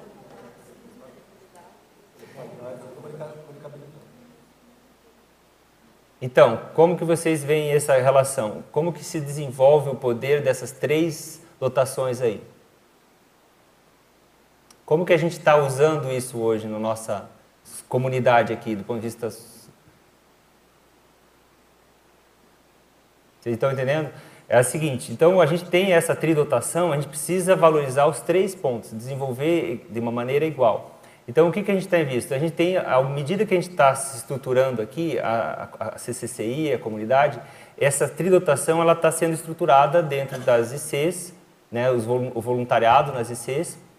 Tem uma série de atividades que são feitas que a, a, a voluntariocracia traz para a CCI o processo de poder econômico nosso. Porque todos os nossos trabalhos, os livros, as aulas, as atividades que a gente gera receita econômica são a partir do voluntariado. É a partir dessa fonte que a gente consegue fazer o processo de sustentabilidade desse, desse movimento aqui. A questão da parapsicocracia tem a ver com todo o paradigma da multidimensionalidade, do processo da, de garantir aqui nessa comunidade o processo do valor do parapsiquismo, que é o grande diferencial que a gente tem. Então, existe toda uma estruturação de atividades do parapsiquismo, que tem a ver com o conselho dos EPICONs, com as, as dinâmicas, com as atividades que traz a força desse processo aqui na comunidade.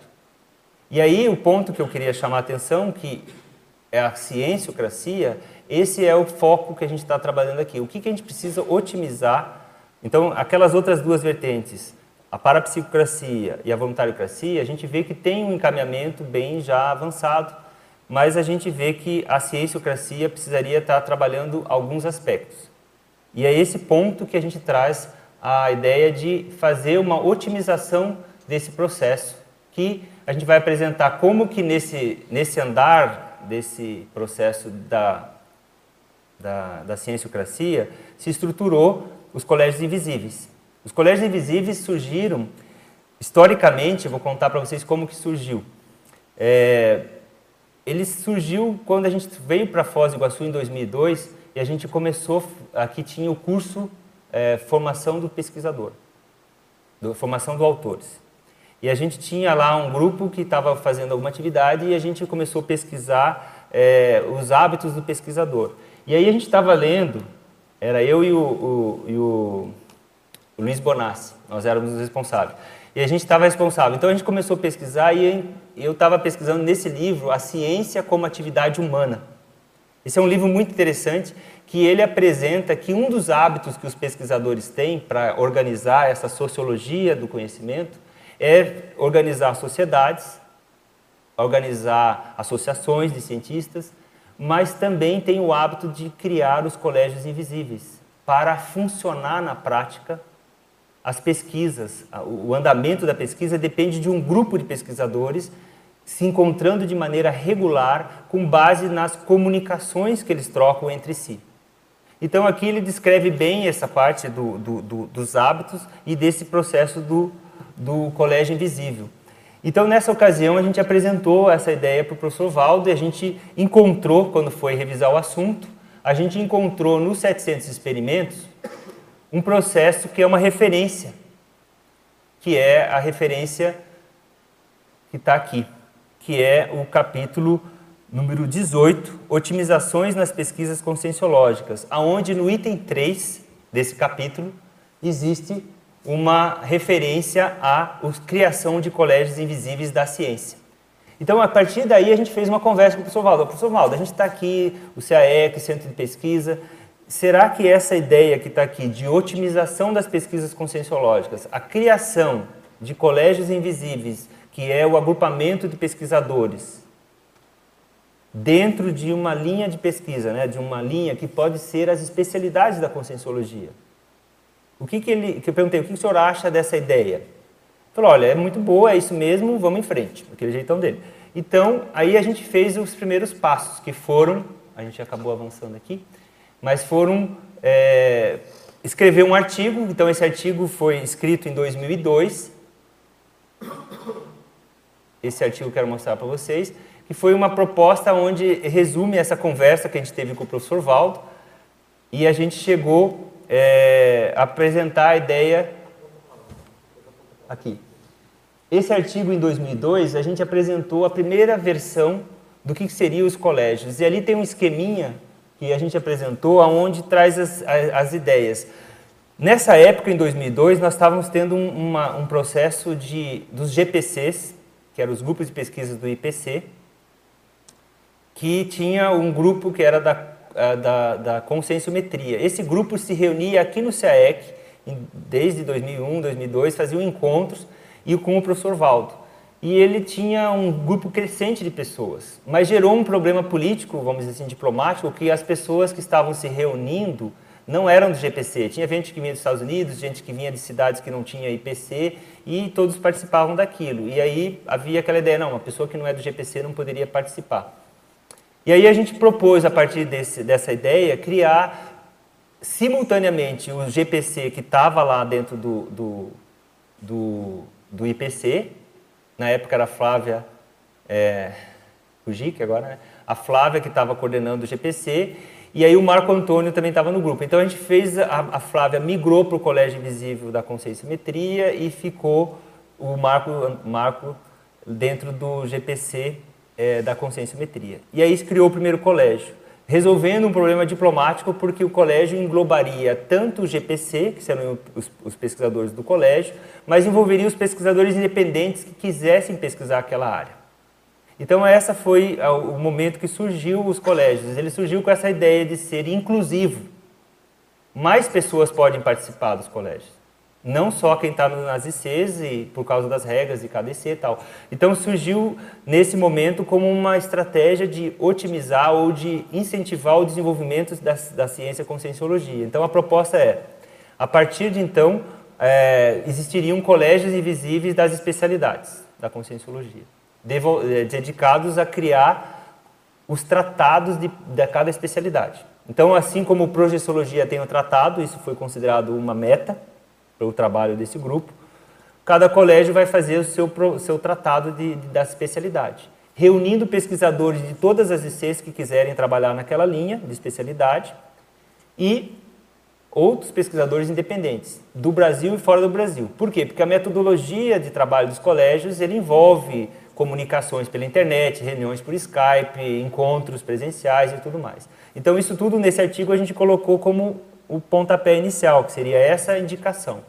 E aí, na sequência, a gente teve algumas chancelas. O professor Valdo lançou em 2003 o, o, o, o Homo Reubarizatus. Ele pediu para fazer aquela. escrever o capítulo do, do, do Colégio Invisíveis que ele ia colocar ali. Ele falou: faz uma síntese do seu artigo para a gente pôr aqui. Então, em 2003, ele colocou lá que isso está numa sessão aí que fala da conscienciologia e como uma estratégia de organização da, das pesquisas da conscienciologia.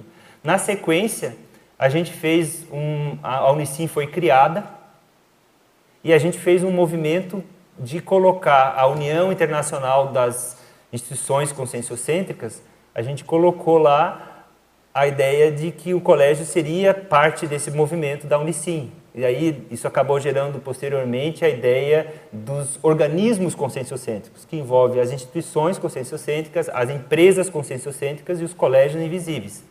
Porque os colégios invisíveis também são uma organização conscienciocêntrica. Certo?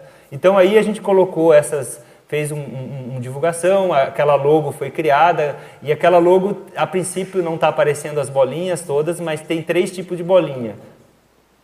É, a, só acho que não está aparecendo a, a, branquinha, porque a branquinha são as consciex. Então ali tem tem a é, é, é, então tem as bolinhas azul escura, a, azul clarinha e tem umas bolinhas brancas. Então a gente tem ali as, os pesquisadores que são os, os pesquisadores é, das ICs, os pesquisadores independentes, seriam as bolinhas mais claras, o pesquisador que mora lá na, está lá na África agora lá, e ele quer participar, ele pode participar. Ele é um pesquisador independente, está fazendo suas pesquisas e tal. E tem a Consex vinculada. Então o Colégio Invisível ele reúne essas três, esses três pesquisadores.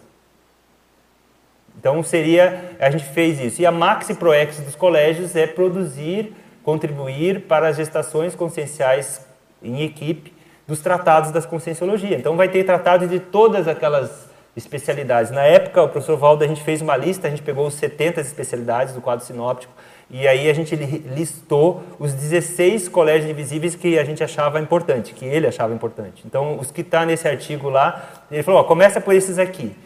Então, são 16 colégios. Hoje já tem mais colégios e a gente no andar a gente teve em 2007 ou 2008, agora não tenho certeza, quando é, surgiu é, o, o, o, próprio, a, a, a, enciclopédia, essas versões impressas, e o manual do verbete, que foi consolidado a ideia de ter a, a seção colegiologia. Então, cada verbete que é escrito hoje, ele tem a possibilidade, é um, é um tema opcional, colocar o colégio invisível que, que aquele tema se vincula. Essa era uma minha, quando eu estava voluntariando lá nas equipes do Lucico, essa era a minha contribuição. Sempre quando tinha um verbete, professor Valdo, quais são os colégios que você põe nesse? Aí entregava para eles os colégios. Então, isso acabou sendo uma, uma, uma referência que sinaliza muitos colégios colocados hoje dentro dos, dos verbetes ainda nem existem. Né? A pessoa coloca por causa da especialidade, mas aquela especialidade ainda não tem colégio. Pode comentar. Se você, você vai comentar sobre a origem histórica dos colégios invisíveis, não sei se todo ah, mundo sim. tem conhecimento. Boa, boa. Nesse, nesse, nesse artigo a gente coloca lá que o Robert Boyle, ele fez, era um, era um, um precursor da, é, das Royal Society, da Royal Society, e ele, ele, ele em mil, quer ver a data que a gente tem aqui? O termo colégio invisível é Robert Boyle em 1627 a 1691 ele viveu. Isso foi os movimentos que ocorreram anterior à Royal Society, que foi uma das primeiras sociedades científicas criadas no mundo. Eles trocavam correspondências por correio. E havia um grupo de pessoas no continente europeu e na, lá na, na, Inglaterra que trocavam e eles faziam a troca de ideia. Então, esse grupo, é, com essas correspondências, eles se denominaram em algum momento que parecia que o trabalho deles era como se fosse um colégio invisível, um invisible college. College no sentido de ser um, um colégio, uma estrutura de, invisível, de paredes invisíveis. Essa, essa, essa comunicação criava um, uma ideia. E isso acabou ficando na ciência, como uma, um movimento dos cientistas, que é a comunicação entre os cientistas, a troca. Isso aqui para a gente tem dois significados. Além de ser esse processo invisível, que algumas pessoas até acham jocoso, engraçado, ah, invisível, colégio é invisível, não aparece e tal. Mas a ideia nossa é a seguinte, é que ele deve aparecer, sim, pelos resultados, pelas produções científicas.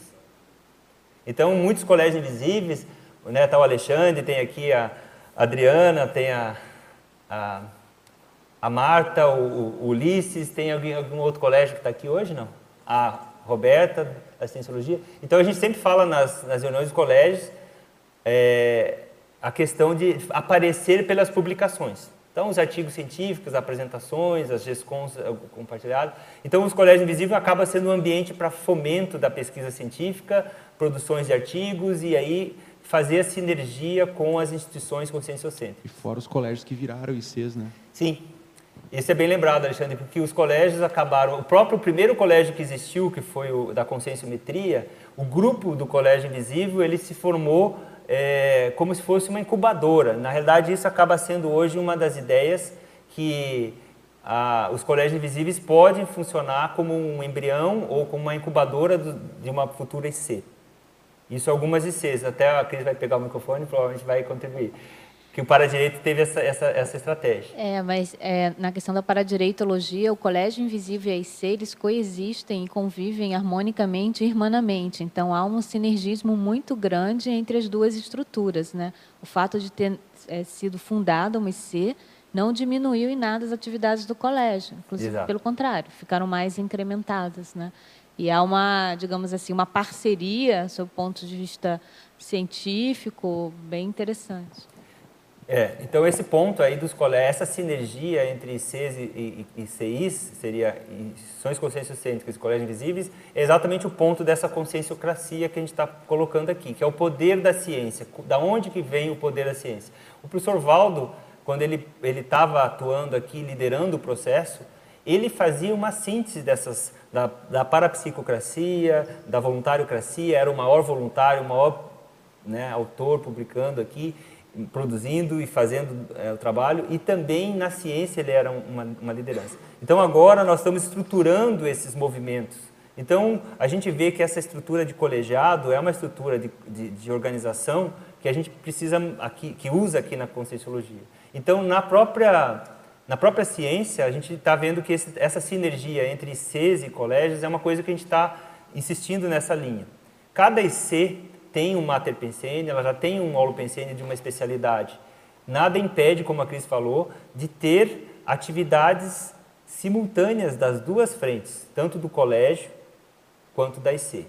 E aí existem várias opções para ser feito isso. Então, um colégio ele pode trabalhar como um grupo de pesquisadores produzindo e existe o compromisso da IC na divulgação científica. Então, a gente, essa é uma, uma ideia para se pensar que existe um trabalho científico de produção, de, de, de, pesquisa das verpons, de fazer as experiências, e existe um trabalho científico de divulgação. As ICs, pela característica estrutural, física, a gente precisa viabilizar economicamente, ela precisa transformar as ideias em produtos, em cursos, em livros, em, em gestações, em coisas que possam gerar receitas. E a pesquisa, vamos dizer assim, a discussão, o debate, ela, ela, os colégios eles estão, des, como eles não têm estrutura física, não têm de, de, muitos custos econômicos, eles são mais livres, as atividades são mais focadas na pesquisa. Então, isso são algumas diferenças que a gente tem falado dos, dos colégios. Mas um outro ponto que é interessante, que eu vou mostrar numa imagem, então, é esse daqui, que isso aqui daria uma ideia para vocês, então, cada é, cilindro desse, sendo uma instituição conscienciocêntrica com os seus pesquisadores, é, então você tem um pesquisador que está fora ali, que é aquele amarelinho, que ele seria um pesquisador independente.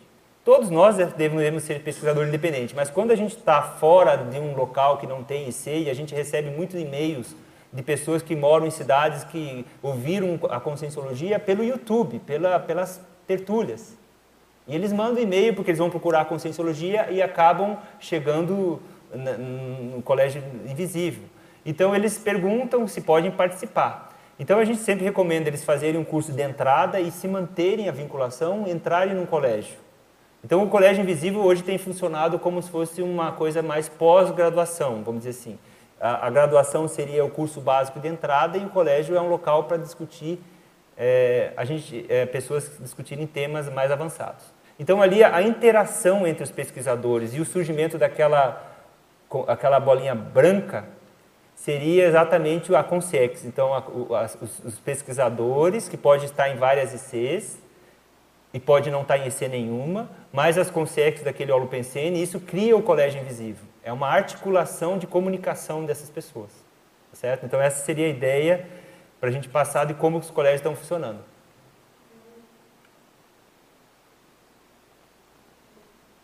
Oi, eu quero contribuir com isso, no, é, por exemplo, com o Colégio Invisível da Cosmoeticologia.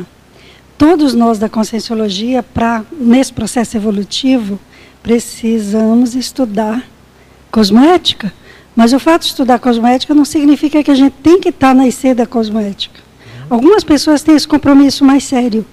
Então, a pessoa que estuda cosmética, não importa onde, que acessa uma Verpom, ela, ela compartilha nesse colégio invisível. E isso ajuda a consolidar esses tratados de maneira mais consistente, porque a contribuição ela é científica para a conscienciologia. Como a cosmoética, todas as outras especialidades. É, você lembrou bem, Isabel, essa questão que você lembrou é importante, porque, como você falou, a cosmoética é para todos, todos precisam de cosmoética e tal. Agora, algumas pessoas vão ser cosmoeticólogos. Então, a ideia que a gente precisa entender é isso aqui. A ProEx é para todos, mas alguns vão ser proexólogos. Entende? A Invex tem alguns critérios.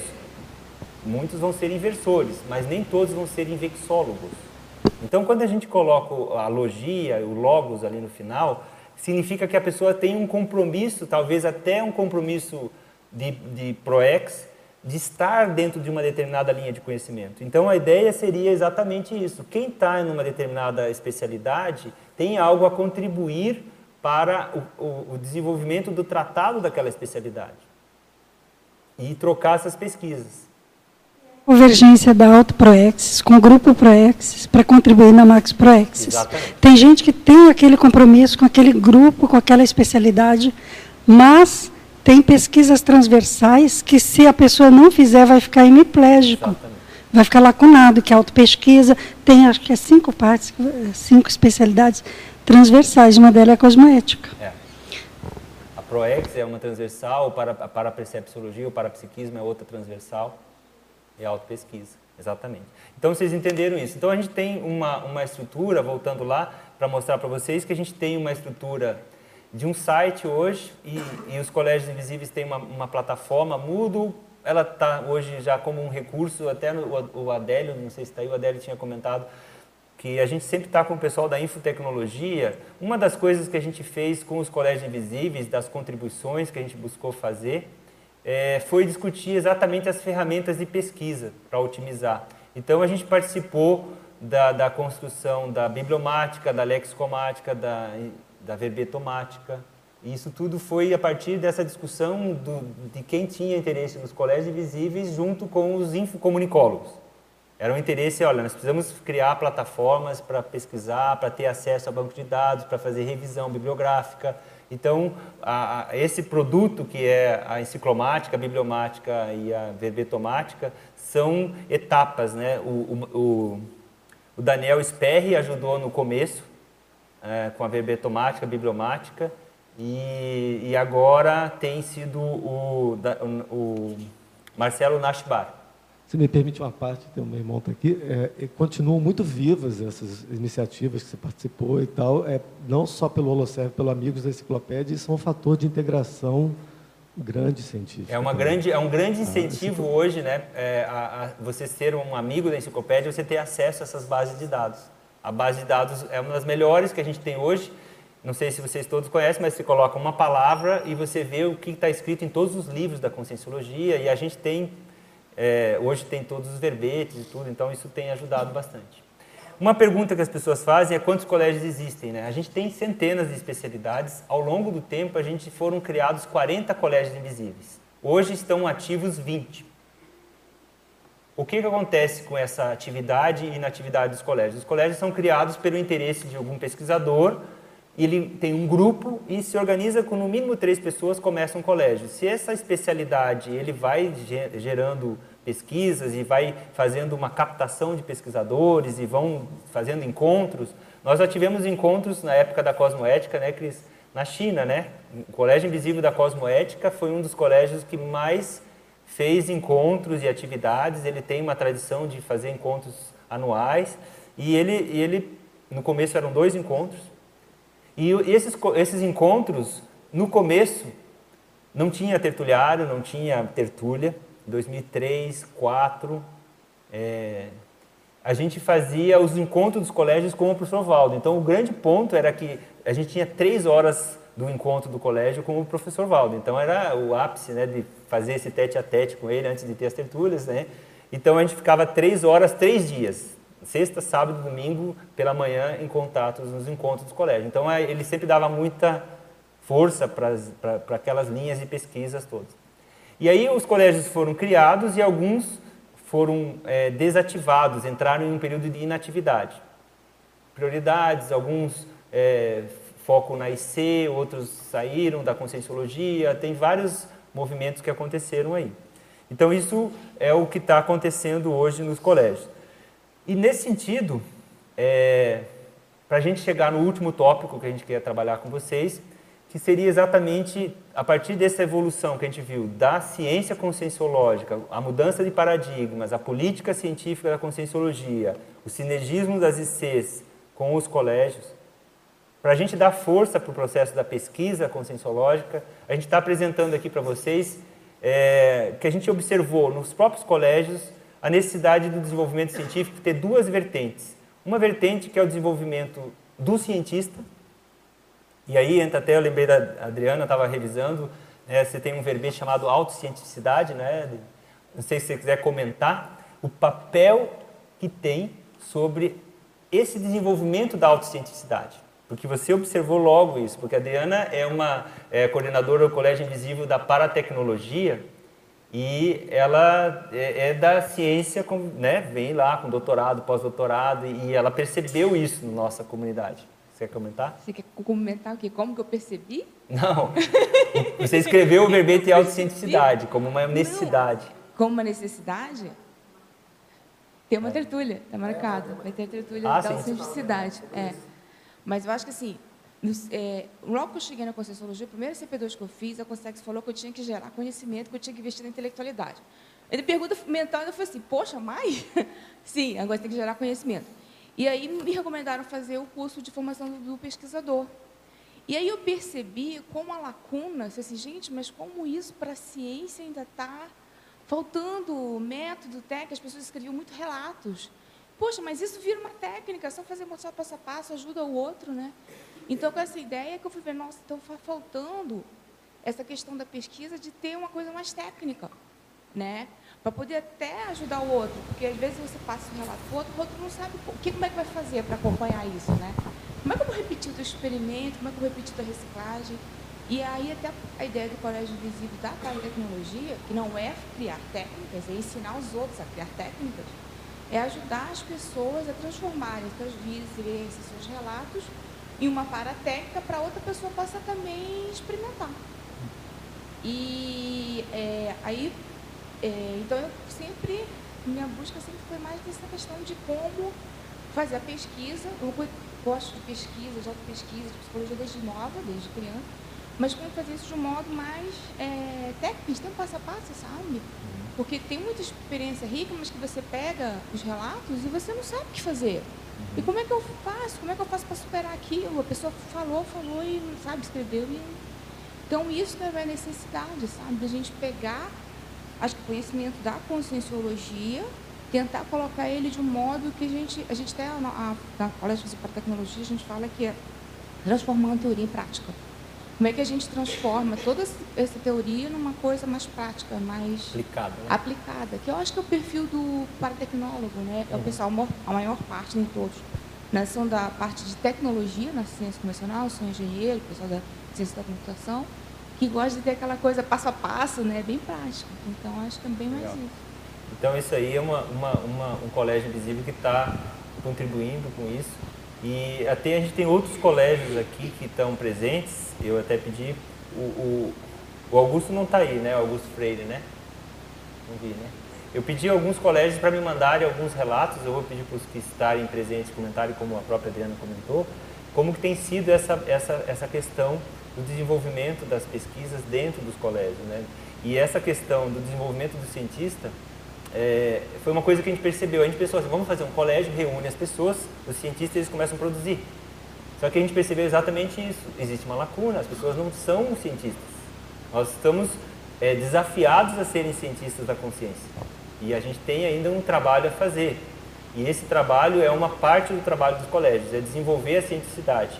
Aí o pessoal do, do Colégio Invisível, é, o próprio vocês aí, no, vocês relataram das atividades, vocês escrevem artigos juntos, o Alexandre está aí também, é, eles têm uma metodologia, o Colégio Invisível da Cosmoeticologia, de escrever artigos juntos.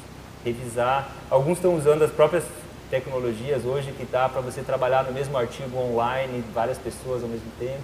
Então você tem uma série de ferramentas que permite no processo da pessoa escrever um artigo, submeter a esse grupo, receber os feedbacks antes da publicação, isso tem ajudado as pessoas a fazer reciclagens. Né? A gente teve lá o Colégio da Cosmeticologia, a Ana Seno e o Márcio mandaram aqui um, um, a experiência deles sobre isso. E eles falam exatamente disso, ajudar na acabativa das GESCONs de artigos.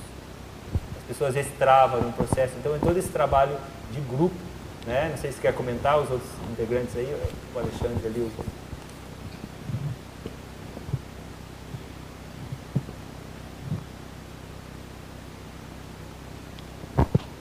Oi. Então, é, o Colégio Invisível da Paraurbanologia, é, a gente tem já funcionando, está funcionando há mais ou menos uns quatro anos. E tem, nós temos hoje em torno de 20 é, participantes ativos, a gente também usa essa terminologia. Tem, tem vários outros pesquisadores que estão bem dentro do Holopensene, que ajudam bastante. Por exemplo, o caso da Isabelle, da Finlândia. Ela não pode participar de todas as reuniões, mas ela está super dentro do Holopensene. E a gente vê com isso que o Colégio Invisível é uma. Eu acho que na CCCI pouca gente entendeu a extensão e a profundidade do trabalho de um, de um, de um colégio invisível, com o objetivo de unir as consciências, de criar o Holopensene da especialidade, propiciar de que as verpons efetivamente surjam, sejam debatidas e etc. O nosso colégio, a gente tem feito realmente bastante produção de escrita, e o que nos ajudou muito foi é, é a ferramenta Google Docs, que eu acho que todo mundo aqui deve, deve conhecer. A gente publicou alguns artigos no fórum da TENEPS, no congresso da TENEPS. A gente chegou a escrever um artigo com nove participantes. Então, a gente cria debate, quinzenalmente a gente debate as ideias e o povo vai escrevendo. E a grande vantagem é que você consegue escrever e todos vendo o que você está escrevendo. E aí, por que, que você colocou essa ideia? Ele disse, não, por causa disso, disso, daquilo, a pessoa tem uma outra ideia, complementa. Então, assim, é, é interessante no nosso colégio a coisa da horizontalidade. Então, todos os participantes pesquisam, todos dão ideias. A gente eliminou aquela coisa, às vezes, meio burocrata, de criar regrinhas para participar, entende? Então, se o cara faltar três reuniões, está fora. Por que está fora? Se o cara está fazendo assistência, está trabalhando com reurbanização, daqui a pouco ele entra, faz um golaço, por que, que ele vai estar vai tá fora do, do colégio, entende? E aí, quando a gente tem as reuniões presenciais, é muito bacana, né? Porque a gente percebe. Aí que a gente vai conhecer fisicamente, porque tem muitos colegas, a gente tá, hoje são seis países né, que tem, tem pesquisadores participando, que às vezes a gente não conhece. É. A gente já tem uma vida íntima de debate. vida intelectual íntima. É, exato. A vida intelectual íntima. Teve uma vez chegou uma colega aqui, bateu assim: Oi, eu sou a fulana. Eu olhei assim, ué. Aí é que eu lembrei da fotinho do Skype, ver quem que era. Aí, enfim, a gente já era amigo, mas é, é outra dimensão, né? Você estava falando de, de, outras dimensões aí. É uma dimensão de debate e ela é muito, muito viva. É, é uma coisa assim que, às vezes, determinadas reuniões nossas via Skype, parece que está todo mundo em volta de uma mesa. O Holopensene é tão forte, eu acho que é isso que aproxima, né? Então, essa tem sido a nossa contribuição, essa questão da horizontalidade, a, a, a, sustentabilidade ao longo desses anos. Então, assim, eu coordeno junto com a Paula Souza. Na época, ela estava em Portugal. O pessoal da Alemanha tem um papel muito forte no sentido de aglutinação também. Entende? O Eduardo e a Anne e a Regina. Então, eu vejo que o Colégio Visível da Paraurbanologia, ele tem tido essa sustentação e tem cada vez mais atraído mais pessoas. E os projetos, né? Tem um projeto que vocês têm, né? De adote um país para a TENEPS, não é? Exato, é. Exatamente. A TENEPS Global. Só um país. Mas é interessante essas, essa, essa, e eu não sei como é que vocês tratam, mas é, é um problema para os colégios, um problema positivo, já passo para você, que é a questão da, da, do poliglotismo. Porque às vezes você tem pessoas de vários países, né, como está ali, e mesmo nos outros colégios também, isso, e isso é um desafio para a gente, para a Conscienciologia, para otimizar essa comunicação internacional da Conscienciologia. Por causa de uma colega nossa, a Regina, né, que não fala português, ela fala alemão e inglês, as nossas reuniões, quando ela participa, tem que ser em português e inglês. Então é um estímulo para nós, é, justamente, o poliglotismo. Quer comentar? É, Roberto, antes eu gostaria de parabenizá-los, porque esse trabalho real, quer dizer, esse colégio é indiscutível, né? O que se tem aí de, de riqueza E hum, eu gostaria só de enfatizar que, embora você já tenha citado a enciclomática, para quem para a pesquisa conscienciológica, não há nada melhor que entrar na bibliomática, porque há uma riqueza lá indescritível. E eu me lembro quando você ia livro por livro dentro do holociclo, fazendo aquele trabalho, você estava escaneando, né? Nossa, e quando eu faço uso da bibliomática, eu penso, é mas também, né? lexicomática, eu penso, nossa, mas quanto trabalho que eles tiveram. Que equipe brilhante. E só para encerrar, o dicionário de neologismos da conscienciologia, nossa, é, teve o resultado que teve graças à bibliomática. Né? Graças ao trabalho de vocês. A equipe. Gente tem um, um colaborador que é o Daniel Sperry, que está tá no Canadá agora. Às vezes eu converso com ele por Skype. E ele que foi, a gente, a gente fez muitas discussões para. E ele tinha exatamente o que a gente precisava, que era a cabeça de um bom informata e conscienciólogo, e a gente discutia para criar essas ferramentas. E ele que fez a, a proposta técnica mas a gente foi algumas discussões que a gente teve em torno disso, exatamente de otimizar essa. Era para otimizar, inclusive tem a onomática, né, que o povo não usa muito, mas que é, é análogo, é para buscar analogias. Porque o professor Valdo sempre queria colocar nos verbetes analogias, não só de, é, definições sinonímias e antonímicas. E a gente criou uma ferramenta para procurar exatamente as, as analogias e entregava para ele lá aquele começo. Mas é muito bom lembrar isso. É, Para a gente ver aqui, Colégio Invisível da Ressexologia. Marta?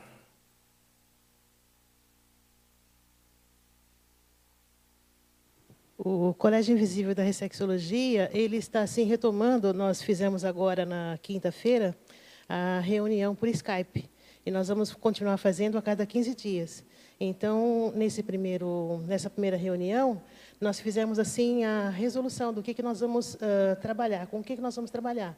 Então, vai ser uma atividade na primeira quinzena e uma outra atividade na segunda quinzena de cada mês. E vocês criaram. Eh, procuraram um apoio para criar uma dinâmica em torno da ressexologia, Isso, nós temos uma dinâmica interassistencial aplicada à ressexologia que está aberta a todas as pessoas que queiram participar, né? basta se inscrever na recepção do CIAEC. E essa dinâmica visa desenvolver a técnica da projeção consciente, que, na realidade, é uma das metas da técnica da RESEX também. Uhum. Então, nós estamos assim com várias frentes, né? A questão do site também, que nós estamos o fazendo site. a manutenção do site. O outro também tem. Isso. Então, debates, nós estamos participando de debates, questão de verbetes para enciclopédia. Então, tudo isso está sendo criado pelo todo esse movimento. Né? É importante aí que, que uma coisa que fique clara para as pessoas assim, que às vezes não conhecem muitas atividades dos colégios, a sinergia com as ICs é que como o colégio não tem objetivo econômico de gerar receitas, as atividades que a gente faz com os colégios em parceria com as ICs, as receitas ficam para a própria IC. Então a gente uma pesquisa, de repente, pode se transformar num curso, como já foi, alguns cursos, né, até da, da para-reubanologia, da ressexologia. Teve outros colégios que já fizeram, a, a para-direito também, né? E eles se transformam em recursos para as ICs. Então, por isso que a gente vê que é uma possibilidade de manter bem aberta essa sinergia, essa parceria das ICs com os colégios. Uma coisa que eu gostaria de ressaltar é que, assim, no meu entendimento, toda especialidade deveria ter um colégio visível, né? E eu, eu vi que teve, tem algumas especialidades que já têm ICs, que às vezes a pessoa ela, ela acha que não há necessidade. Pensa, não, mas já tem a instituição, ela já está constituída, para que, que vai ter uma, uma, um colégio visível? Entende? Só que eu vejo que é uma coisa que ela vai complementar, ela vai fazer sinergia porque a, a, existência do colégio de pesquisadores debatendo, discutindo, às vezes é uma outra esfera. É um outro foco, né? É outro foco, é de outra forma. Às vezes a pessoa ela não vai ser voluntária e nem não há necessidade dela ser voluntária da IC para poder pesquisar aquela especialidade. Então acho que falta um pouco de, de debate nisso, no sentido de esclarecimento. uhum. para que a gente possa fomentar que todas as especialidades pudessem crescer dessa forma. Eu concordo com o Alexandre no sentido de nós fazermos uma divulgação maior a respeito da importância dos colégios invisíveis. Eu não sei se as pessoas entenderam isso, né? Então, é. realmente é uma coisa bem interessante. É, talvez eu acho que o próprio incremento da cultura científica ou paracientífica vai ajudar nessa melhor compreensão e, digamos assim, valorização da ideia dos colégios invisíveis, né? E vice-versa, né? Eu acho que quanto mais os colégios invisíveis produzirem, isso também vai contribuir para essa formação paracientífica do cientista, esse desenvolvimento do paracientista e da paraciência. Agora, eu queria ir ao encontro disso que o Alexandre falou, por experiência do, da paradireitologia, a IC Juriscons tem uma linha de atuação, de divulgação das ideias do paradireito, e o Colégio Invisível da Paradireitologia continua funcionante assim a todo vapor, com um, projetos próprios, né? E como eu comentei antes, um sinergismo muito grande. Participando dos eventos participando científicos. dos eventos científicos, né? Da paradireitologia, como aconteceu agora recente na quarta semana da paradireitologia.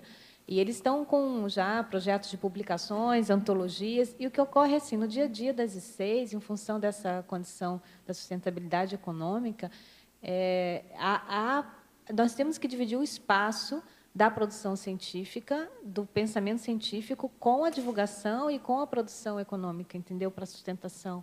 Então, é, é desafiante, é no mínimo desafiante isso, né? É, nesse sentido, então essas duas vertentes, complementando isso que a Cris falou, então esse desenvolvimento do cientista e desenvolvimento da ciência foi uma coisa que ficou clara para a gente quando começamos a trabalhar com os colégios. A gente não é só reunir as pessoas. É, então a gente precisa fazer um processo que a gente está propondo aqui, que são quatro sugestões de otimizações. Então, quando a gente for observar a questão das otimizações, o capítulo que o professor Valdo escreveu no 700 experimentos, que fala do, do, do, do capítulo 700 experimentos, é o capítulo número 18, otimizações nas pesquisas conscienciológicas. O item 3, ele fala dos colégios invisíveis. Agora, existe uma outra otimização que foi falada pelo professor Valdo, que eu vou relembrar aqui, que seria a otimização dos desempenhos. É um verbete do professor Valdo, da enciclopédia, chamado que é da especialidade holomaturologia. E nesse verbete ele tem algumas sugestões de otimização do cientista. Então, a otimização é, que a gente está falando aqui diz respeito, inclusive, numa coisa que a gente retoma o que estava falando aqui antes com o Tiago, que é a questão da a otimização da saúde dos pesquisadores. Então, desde os aspectos, que, eh, naquele verbete de otimizações do desempenho, se fala de alimentação, dieta, exercício, sono, é, né, atividade física, o exercício, a questão de organização do dia a dia, a, a, o, cronograma, e é onde se fala que a otimização tem a ver com um despertar da questão, é, vamos dizer assim, das prioridades. Então, esse primeiro, esse primeiro ponto aqui, a otimização do desempenho, tem uma série de coisas que dizem respeito a fazer os check-ups, ao, ao, pé de meia com o trabalho. Então, isso são otimizações pessoais que cada um de nós precisa ter. Uma das hipóteses que a gente tem nesse, nessa questão da saúde é que, do ponto de vista da reurbanização, Alexandre, acho que eu não falei para ti essa ideia, é que a gente vendo a longevidade hoje que é necessária com esse paradigma de promover saúde, ela é interessante do ponto de vista, inclusive, da reurbanização. Está vindo muitas consciências muito atrasadas aqui para o planeta, se as consciências que estão um pouquinho melhor, maduras, morrerem antes da hora por falta de descuido da saúde, nós vamos ter um problema de equilíbrio nesse holopensene. Então, cuidar da saúde para viver mais tempo aqui, pessoas que tenham né, noção, entendimento, que é o nosso caso aqui dos, dos conscienciólogos, intermissivistas, cuidar da saúde é fundamental para viver o máximo possível, não morrer antes da hora. Senão a gente vai fazer um, déficit aqui no, no, planeta. O outro ponto ali seriam as otimizações grupais. Nessa eu acho que a gente tem feito, existia a ideia dos brainstormings e a ideia dos somatórios, os laboratórios, as otimizações infotecnológicas nós comentamos aqui, que seriam as questões da, da, da, da, da bibliomática e ciclomática, existem várias outras ferramentas. E as otimizações científicas que nós viemos falando até aqui. Existe, então, a Interparadigmas, o Conselho Científico, e essa ideia da sinergia das ICs e dos colégios. Então, esse processo criaria dentro da gente uma, uma, uma forma de a gente otimizar, inclusive com a Semana Paracientífica, que a gente está com, com uma, essa semana em parceria da Unicinco, o CAEC, com a Interparadigmas, com a né, e os colégios. Então, a gente tem uma série de otimizações, e uma das coisas interessantes nessa revisão é que otimização é para a gente pensar em ser mais otimista não só em termos de melhorar a performance, mas de ser mais otimista. Então eu acho que isso é importante, a gente está cheio de recursos, a gente está cheio de oportunidades, a gente tem que ter uma atitude, porque a gente não pode ficar dentro da turma dos pessimistas, que não conseguem ajudar nada nesse planeta, é muita gente que está nessa condição, e das consciências que são dependentes. Então os pesquisadores, nós, conscienciólogos, temos que estar muito otimistas. Então esse, esse seria um processo que a gente poderia estar tá alavancando aqui, e essa sinergia dos colégios invisíveis com as ICs, e os, e os pesquisadores otimizando nesse sentido, tanto de melhoria quanto do ponto de vista é, do otimismo, do bom humor, né, de, estar tá com grupalidades ativas, produtivas, né, porque essa grupalidade ela é uma grupalidade, vocês devem dos colégios, né, até acabou que não deu tempo da, da Roberta falar, mas essa grupalidade ela cria um convívio, um convívio em torno de ideias, um convívio salutogênico, um convívio saudável. Então isso é uma proposta então para a gente ir criar esses ambientes aqui, continuar fazendo esse desenvolvimento da conscienciologia, da ciência, que tem todas essas características, mas criar essas ferramentas, fazer essas otimizações pessoais, grupais, infotecnológicas e da própria organização científica que a gente está propondo. Então isso seriam as ideias que a gente gostaria de apresentar. Eu não sei qual que é o próximo passo aqui. Muito bem. O próximo a tertúlia matinal é no dia 11 de setembro e vai ser o professor pesquisador Gustavo Vieira, vai falar sobre o holocarma nas nações. Né?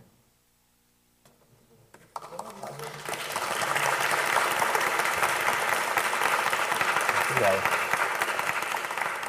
Gente, queria agradecer aí a oportunidade muito importante de estar aqui. É uma, uma grande satisfação de estar aqui. Agradeço muito a oportunidade.